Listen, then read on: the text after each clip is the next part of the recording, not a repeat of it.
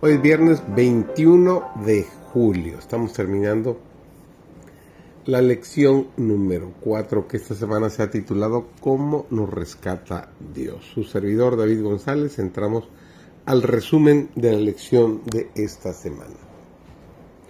Nos sentamos hoy con aquellos discípulos probados de antaño, aquellos estudiantes cristianos de la Universidad de Éfeso. ¿Qué significan para nosotros estas palabras? Qué mensajes transmiten. En Efesios 2, 1 al 3, Pablo describe el plan A. Debido al estado pecaminoso de nuestro mundo, parece el plan natural para nuestra vida. Es el plan de Satanás.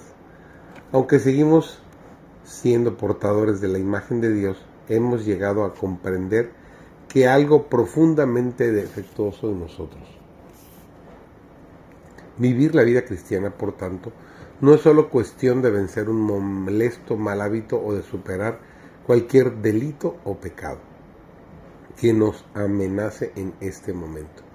No solo luchamos contra algunos pecados, sino contra el pecado. Estamos inclinados a la rebelión contra Dios y a la autodestrucción. Los seres humanos, en esencia, estamos atrapados en un patrón de comportamiento autodestructivo y pecaminoso, siguiendo los dictados de Satanás y nuestros deseos innatos y pecaminosos. La buena noticia es que el plan A no es el único plan disponible para nosotros, porque también existe el plan C. La vida moldeada por Cristo, determinada por Cristo, creada por Cristo, y llena de Cristo, que es posible gracias a la misericordia y la gracia de Dios. Este es el plan que el Señor nos propone. Pero Dios, que es rico en misericordia, por su gran amor con que nos amó, aun cuando estábamos muertos en pecado, nos dio vida junto con Cristo. Por gracia ustedes han sido salvados, y con Él nos resucitó y nos sentó en el cielo con Cristo Jesús para mostrar en los signos venideros la abundante riqueza de su gracia y su bondad hacia nosotros en Cristo Jesús. Son los versículos 4 al 7. Un escritor describe con estas palabras el cambio del plan A al plan C en el pasaje que estamos estudiando. El lúgubre, cansino, desesperanzado y extenso anuncio de la perdición humana, muertos en delitos y pecados, hijos de ira por naturaleza, es destrozado por un relámpago del cielo, que introduce la más grandiosa de las declaraciones breves en la historia del lenguaje humano. Pero Dios es rico en misericordia. Según Efesios 2, versículos 4 al 7, Dios ha hecho tres cosas asombrosas por nosotros. En primer lugar, nos dio vida junto con Cristo participamos en la resurrección de Cristo. En segundo lugar, nos levantó juntamente con Él. Participamos en la ascensión de Cristo. Y en tercer lugar, nos sentó en el cielo con Cristo Jesús.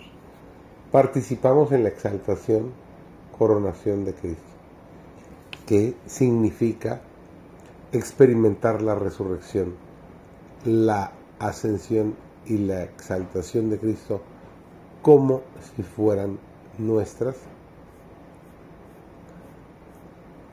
Por tanto, se abre para nosotros todo un nuevo abanico de posibilidades. Tenemos derecho a pasar de una existencia dominada por el demonio a una vida recreada por Dios. Los que están unidos a Cristo no tienen necesidad de rendir pleitesía a esas fuerzas sobre las que él ha reivindicado su preeminencia. Pablo reconocerá en la última mitad de la carta, especialmente en Efesios 6, 10 al 20, que no se trata de una transición sencilla para nosotros. El dominio de los poderes de las tinieblas y su correspondiente modelo negativo de vida tienen un auténtico poder de persistencia. Así pues, debemos recordar celebrar y revivir constantemente la historia de la resurrección, la ascensión y la exaltación, coronación de Cristo y nuestra parte en ella. tal como Pablo da el ejemplo en Efesios 2, 4 al 7. Hacer esto es sin duda el núcleo de la fe, la identidad y el discipulado cristianos. Deberíamos leer regularmente estos versículos junto con los registros de los acontecimientos más importantes de la vida de Cristo, la resurrección de Cristo, la ascensión de Cristo y la coronación de Cristo. Debemos tener siempre en nuestra mente el plan C, la vida moldeada por Cristo, determinada por Cristo, creada por Cristo y llena de Cristo, hecho posible por la misericordia y la gracia de Dios.